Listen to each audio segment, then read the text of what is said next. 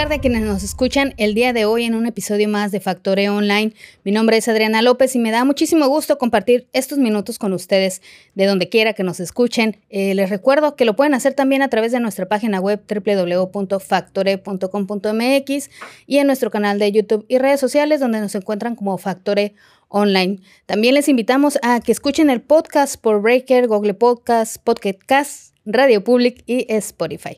Escoja su plataforma favorita y suscríbase a nuestro programa para que se mantenga actualizado con la información sobre los liderazgos, las empresas y todo sobre la economía de Baja California. Hoy nos acompaña en el, estudio Amalia Vizcara Berrumen, Vizcarra Merumen, ¿verdad? Sí. Presidente de la Cámara Nacional de la Industria y la Transformación en Ensenada, ya en su segundo periodo al frente de los industriales. Y la verdad me da muchísimo gusto poder platicar con una mujer que ha demostrado una gran influencia dentro del sector empresarial de Ensenada. Muy buenas tardes, Amalia. Gracias por darte el tiempo y acompañarnos el día de hoy. Buenas tardes, Ariana. Agradezco tu invitación. Eh, con respeto para todo su auditorio. Y pues ya estamos a inicio de, de agosto ya empezamos, casi casi el final del año. Así es. Este, pareciera que, que ya estamos ya en las, en las últimas. Corre sí, el segundo semestre, pero ya en un santiamén ya estaríamos terminando este año, que también ha sido complicado. Ha sido complicado para todos los empresarios. Eh, ¿Cómo lo han vivido este año y el anterior por el, tema de la pandemia a través de, de sus agremiados de la Cámara? Bueno, el tema de la pandemia, que fue en marzo del 2020, nos sorprendió, nos agarró fuera de base. Sin embargo, en el caso de la industria, eh, prevaleció. Nosotros eh, llamamos a algunos sectores industriales de ahí de nuestra Cámara y nos reportaban que no había desempleo, que seguían trabajando bien, nada más que tuvieron que hacer eh, adecuaciones a sus instalaciones para la sana distancia, eh, entrar a nuevas eh, tecnologías como el home office para también desplazar un poquito a la gente que no, tuviera esas aglomeraciones. Eh, se incorporan a nuevas tecnologías como son la 4.0, que es, un instrumento industrial para, para la innovación de las empresas. Y así fue como, como siguieron y continuaron sus, sus actividades productivas. Menciona que, eh, pues afortunadamente se hizo un esfuerzo muy grande por parte de, los industriales para poder mantener sus plantillas laborales, para poder continuar generando y trabajando. Sin embargo, como que se pausó un poco el crecimiento que se tenía esperado o proyectado para el 2020, ¿no? ¿Cómo se ve la situación actualmente? Sí, e, efectivamente, si me preguntas sobre crecimiento, pues sí, sí. Se mermó, ¿no? Un poco. Mm, se, se alentizó, ¿no? Pero sin embargo, eh, fíjate, cosa curiosa, nosotros seguimos incorporando nuevas industrias a la, a la Canacintra. En plena pandemia, Canacintra recibió 38 nuevos afiliados y en este, en ese periodo de febrero a lo que va la fecha, tenemos 15 empresas industriales nuevas. Quiere decir que eh, la gente sigue produciendo, sigue trabajando y, y, pretende seguir en estos grupos que, somos más que nada de apoyo, ¿no? Y, y, y tenemos una representación ante el gobierno y por eso es que desean estar incorporados a nuestra Cámara. Sí, que de hecho eh, durante la pandemia pues se vio bastante respaldo de parte de, las cámaras empresariales. Eh, hubo muchas propuestas de hecho que se hicieron por parte del empresariado para disminuir el impacto negativo de la contingencia en las cuestiones de desarrollo económico, eh, para que el gobierno pudiera tener este, herramientas para precisamente no, que no se tuviera este desarrollo. Considera que, que las acciones ejecutadas por el gobierno fueron las más óptimas o pudieron haber implementado otras mejoras? Bueno, hubo un, acierto fuerte por parte del gobierno, ya que se creó las, comisiones del plan emergente COVID-19 en su entonces. Eh, era una iniciativa de gobierno, sin embargo, me tocó como presidente de Canacintra estar a, la cabeza. nos coordinamos con otras cámaras y con funcionarios y planteamos bastantes eh, propuestas. Algunas de ellas pues realmente no, se cumplieron, pero eh, sí tuvimos éxito en algunas otras. Sí, algunos comercios sí pudieron reactivarse. Eh, hubo mucha agilidad en el tráfico de la entrada y salida, de, en el caso de la industria, de, los, de las unidades, porque nos otorgaron el permiso para que pudieran pasar con más facilidad sin necesidad de tanto de estar parado tanto, de tiempo, estar parado tanto tiempo. Entonces eso fue algo que, que fue un, un, logro, ¿no? En cuanto a otras medidas, como, como los efectos de, de financiamiento, sí estuvo un poquito lento porque la gente en época de pandemia se quedó esperanzada, eh, creyendo que llegaban los apoyos y nunca llegaron, o llegaron tarde, o llegaron pocos. ¿no? Sin embargo, la esperanza te hace a veces este, ser más creativo y continuar con lo que, con lo que estás haciendo, ¿no? Entonces, de alguna manera, sí, se, sí, se hubo sí un fueron, crecimiento. Pues. Sí hubo crecimiento y, y, sí fue buena aportación por parte de, del gobierno y la iniciativa privada, desde luego. ¿Cómo, ¿Cómo ven actualmente el tema de las inversiones? Ya una vez que estamos, bueno, se podría decir que en una, en una etapa post pandemia, ¿no? Con todas las vacunas y todo eso, sin embargo, pues sigue el tema ahí este, vigente. Eh, pero ya estamos viendo más reactivación económica, ya estamos viendo más eh, aforo en los establecimientos, más movimiento de la industria. Eh, ¿Cómo se viene el tema de las inversiones para la iniciativa privada en Ensenada? las inversiones en cuanto a comerciales o, industriales, obviamente le apostamos un poco a las inversiones que, están entrando y fortalecer de alguna manera las que ya las existentes. Sin embargo, lo, que, lo primero que buscan las, los inversionistas es una seguridad legítima, legal, y pues tenemos que darles esa certeza para que vengan y se instalen.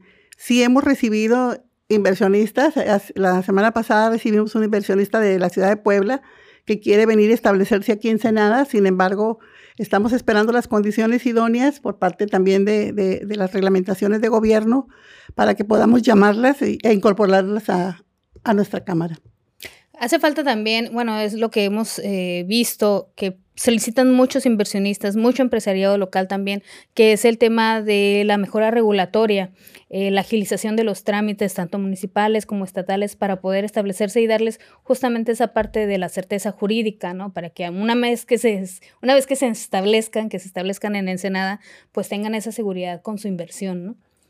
Sí, sí, Adriana, mira, eh, yo redacté un artículo acerca de la mejora regulatoria solicitando, olvidémonos del problema anterior en cuestión de, querer darle continuidad, ¿no? Ese es un problema eh, legal que tiene que seguirse, donde, se fueron los fondos, qué se hizo, qué no se hizo, quién es el responsable.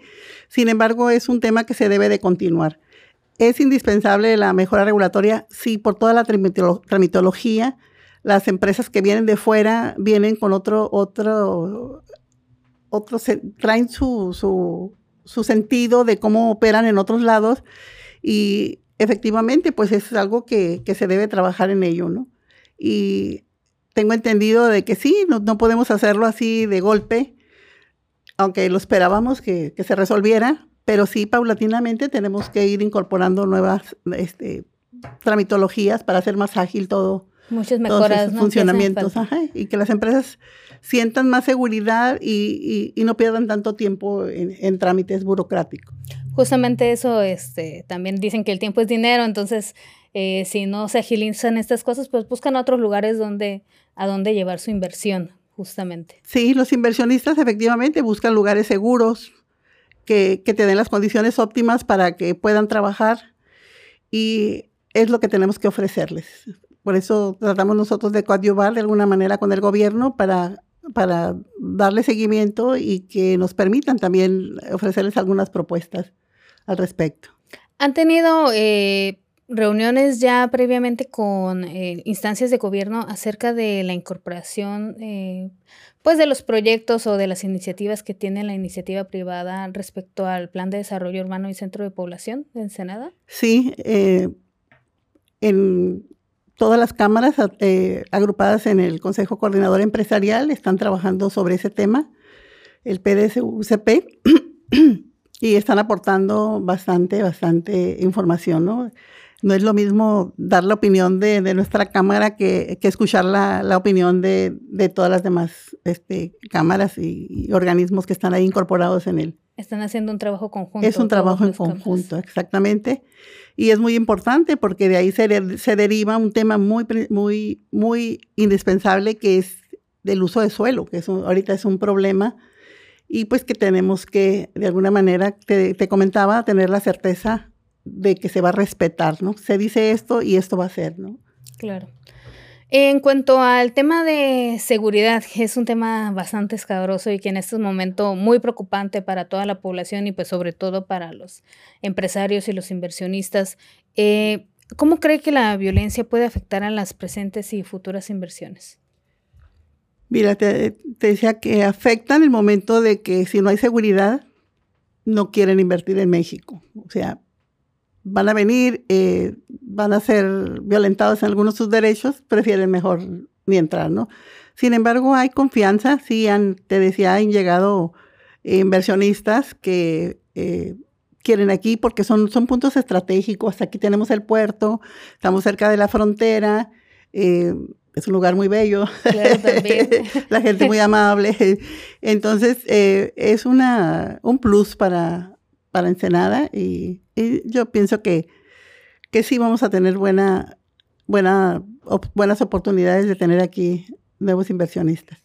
Eh, para coadyuvar justamente esta disminución de la inseguridad que prevalece en Ensenada, eh, ya han tenido acercamientos sobre todo con eh, David Sánchez González, el director de Seguridad Pública de Ensenada. ¿Cuáles han sido las propuestas que han puesto sobre la mesa en este tema y cuál ha sido su avance? ¿Cuál ha sido su avance en la implementación? Bien, fue la semana pasada, creo, el 20 de julio aproximadamente, le hicimos varias propuestas. Una, una eh, la principal era los arcos de seguridad, porque lo hemos visto en otros estados, que son unos, no sé si has visto unos arcos de entrada en, en las principales entradas y las salidas de, de las ciudades, donde pueden eh, verificar eh, con apego a derechos humanos que, que que pueden transitar libremente porque vienen ya sea cuestiones de negocios, turísticos, etcétera, ¿no? Los arcos de seguridad y también propusimos una, una herramienta o un plan que también se llevó a cabo en otros estados y que dio resultados positivos, que son las empresas seguras, ciudad segura. Ese es un plan de, de localización para que eh, las en el momento que se estén e, efectuando algún delito, hay alguna incidencia, las autoridades puedan tener eh, localizables esos puntos y puedan llegar con más prontitud y, resolver antes de que pasen otras cosas peores, ¿no? Pero más ahorita que el, cuerpo policíaco está disminuido, ¿no? No hay suficientes elementos, entonces tener puntos estratégicos a los cuales acudir, pues sería de bastante ayuda para el... Sí, también recalcamos que es necesario que los elementos policíacos pues tengan seguridad, que se cumplan los reglamentos, leyes de seguridad para ellos. Entonces también es el, elemento humano es muy importante, ¿no? Para que claro, son la principal barrera, su función pueda llevarse con, con mejor este, eficiencia, eficacia, ¿no? Claro, son, como le comento, la principal barrera ante la inseguridad que tenemos los ciudadanos y si no están bien equipados, si no están este, bien pagados, pues no van a hacer un buen trabajo. Sí, sus planes de seguridad también para sus familias es importante porque pues están en constante riesgo y, y, el hecho de, de, pensar que su familia puede quedar desprotegida, pues yo creo que es un, un temor aceptable, ¿no? Claro, para todos y con mayor razón para ellos que están, como dicen, en constante riesgo. Em, estamos ya a punto de terminar este gobierno estatal que fue bastante breve, bastante eh, polémico con muchos temas, eh, sobre todo aquellos relacionados con expropiaciones y agua y inversiones. Eh, sin embargo, el, primero, el próximo primero de noviembre ya entra la, nueva gobernadora Marina Pilar para sustituir a Jaime Bonilla al frente del gobierno de Baja California. ¿Existen ya acercamientos del empresariado para formar eh, una, agenda, una agenda conjunta? Eh, no. Donde se vean las prioridades. Mira, el, acercamiento que nosotros tuvimos fue hacer una entrega de propuestas, al igual que lo estamos haciendo con otras autoridades, en un evento de campaña que vino ella a, este, acompañarnos a los empresarios de diferentes cámaras y pues me lo aceptó, me lo firmó de, recibido. Eh, estamos buscando el acercamiento, estamos dándole también oportunidad a que se reorganicen o que se organicen para que nosotros podamos entrar y recordarle cuáles son nuestras propuestas. Pero sí, definitivamente nosotros necesitamos de, de nuestra próxima gobernadora, obviamente, y esperemos conocer cuáles son sus planes, ya que pues ya va el, el gobernador de salida y pues vamos a ver si, si trae la misma línea o, obviamente podemos este eh, aspirar o tener otras expectativas. Otras expectativas. este, ¿cuál, ¿Cuál considera, así a grosso modo, que es el principal desafío que afrontará esta, esta nueva administración estatal? Yo pienso que desafíos en lo estatal y en lo municipal, en lo principal es el es el eh, las finanzas. Si no hay dinero, pues por las más buenas intenciones que tengas, eh, no va a ser posible llevar a cabo todas las funciones. Un buen acercamiento con el, con el presidente de la República lo es también y creo que hay buenas relaciones en, en ese sentido. También una buena gobernanza, que es lo que esperamos y, lo que ella ha repetido en, diferentes ocasiones, que pues va a acercarse a las, a las cámaras, a los ciudadanos. Entonces, creemos que y esperamos un buen papel de parte de la, de la futura gobernadora. Sí, que sea un gobierno que sume, ¿no? Que, que incorpore el empresariado dentro de sus políticas públicas. Es que en, todas las políticas públicas incluyen los sectores gubernamentales, los sectores empresariales, sin embargo, a la hora de, la realidad, pues vemos que, desarrollan su función, la desarrollan muy bien, pero nosotros no estamos incluidos y es necesario que nos, para que nos incorporemos, Adriana, que, sepan cuál es la, realidad que estamos viviendo. No es lo mismo estar en Mexicali que estar en Ensenada, eh, son diferentes. Las ciudades tienen diferentes eh, situaciones eh, no solamente culturales, a veces somos muy diferentes este, por, nuestra población más chica, somos gente más, más pasiva, si, quieres eh, tomarlo así. sin embargo, nuestras industrias son diferentes también. No nos podemos comparar con Tijuana, no nos podemos comparar con Mexicali, porque son industrias más fuertes, hay, mucho más eh, movimiento en nuestras canacintras en, del estado. la frontera. Y aquí es un poquito tranquilo todavía, sin embargo, no, tenemos tanta problemática como se tienen en ciudades más, más grandes. Sin embargo, no se debe de dejar este, pasar, porque al final de cuentas, eh, problemáticas más grandes o más chicas, eh, si se descuida un poco, pueden llegar a ser problemáticas que realmente sean este, de importancia ya estatal o nacional incluso. Así es, así Y bueno, eh, para terminar esta conversación y ya no robarle más tiempo, ¿qué viene para Canacintra en este segundo semestre del 2021? ¿Tienen algunos planes en cuanto a, su membresía, capacitaciones? ¿Qué es lo que vienen a él? Sí, siempre este, es un poquito a veces cómica la situación porque soy la presidenta de la afiliación, pero es que me gusta platicar con la gente que llega y de alguna manera hacerles saber las bondades que tiene el estar incorporados a nuestra cámara, ¿no? Sí estamos buscando servicios nuevos para proporcionárselos, eh, no solamente de instalaciones, que, de hecho, pues sí las tenemos bastante, tenemos un edificio bastante confortable para reuniones, para, para capacitaciones. Sin embargo, nuevos servicios, estamos hablando de de tecnologías nuevas como son también eh, los autodiagnósticos. está una de las vicepresidencias, precisamente de pymes, trabajando con un autodiagnóstico para detectar las bondades que tienen sus negocios y las fallas que, que pudieran solventarse también por medio de capacitación. Hay otros, eh, otros autodiagnósticos que estamos preparando también para conocer las obligaciones que tienen las, las empresas, porque muchas veces es desconocimiento, por eso llega la autoridad y, ya están en el problema, ¿no? Entonces lo que queremos hacer es eh, que sea algo preventivo, ¿no? Y esos servicios queremos incorporarlos en la Cámara, ya estamos creando equipos para, para enfrentar ese tipo de situaciones acercarnos a, nuestro alcalde, a nuestra gobernadora, para que nos eh, autoricen, nos den permiso, que nos den el tiempo necesario para que nosotros podamos hacer un trabajo de compromiso con nuestros industriales, con el gobierno, que a final de cuentas es un trabajo que eh, no nos corresponde, le corresponde al gobierno o a las propias empresas. Sin embargo, como cámaras, creemos que podemos eh, coadyuvar con ese tipo de situaciones. Eh, tenemos eh, los autodiagnósticos muy importantes, eh, algunos otros planes ya de, infraestructura. apoyamos también con el gobierno y, proponemos algunas alternativas o impulsar obras de infraestructura que sean necesarias para la industria, por el, traslado de camiones, por la mercancía, etcétera. Y, vemos pues con agrado que se está llevando, eh, está por, por, por, llevarse a cabo la, el tramo de la muerte de, Chapultepec, que tanto tiempo se ha pedido. Tenemos la obra del gallo, que aunque nos dé ataque pasar y, con tanto tráfico que hay ahí, eh, tenemos una obra muy importante que nos sacudió ahora, más que nada con la pandemia, que fue la construcción de la clínica del Seguro Social, porque ya es insuficiente la que se tiene por, porque la población aumenta y, las instalaciones siguen, yo creo que ya lo merecemos.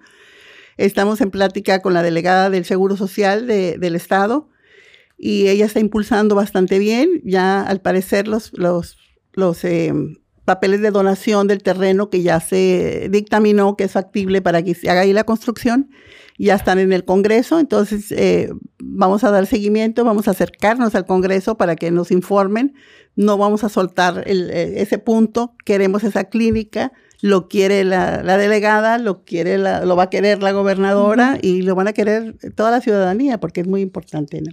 Es para el beneficio de toda la población, ¿no? Y ahí no hay que soltar este y seguir cabildeando. Sería, sería muy buena, muy buena acción de que tengamos nuestra clínica. Más sin embargo, lo que nosotros buscábamos, a lo mejor no se nos puede conceder todo, es la clínica de especialidades del Seguro Social, porque nosotros vimos que mucha gente se le dificultaba ir a la ciudad de Tijuana o, o Ciudad Obregón, donde los los envíes con una cantidad que, que sí les ayuda, pero no es suficiente porque tienes que dejar familia o cargar a tus hijos, llevarlos, etcétera.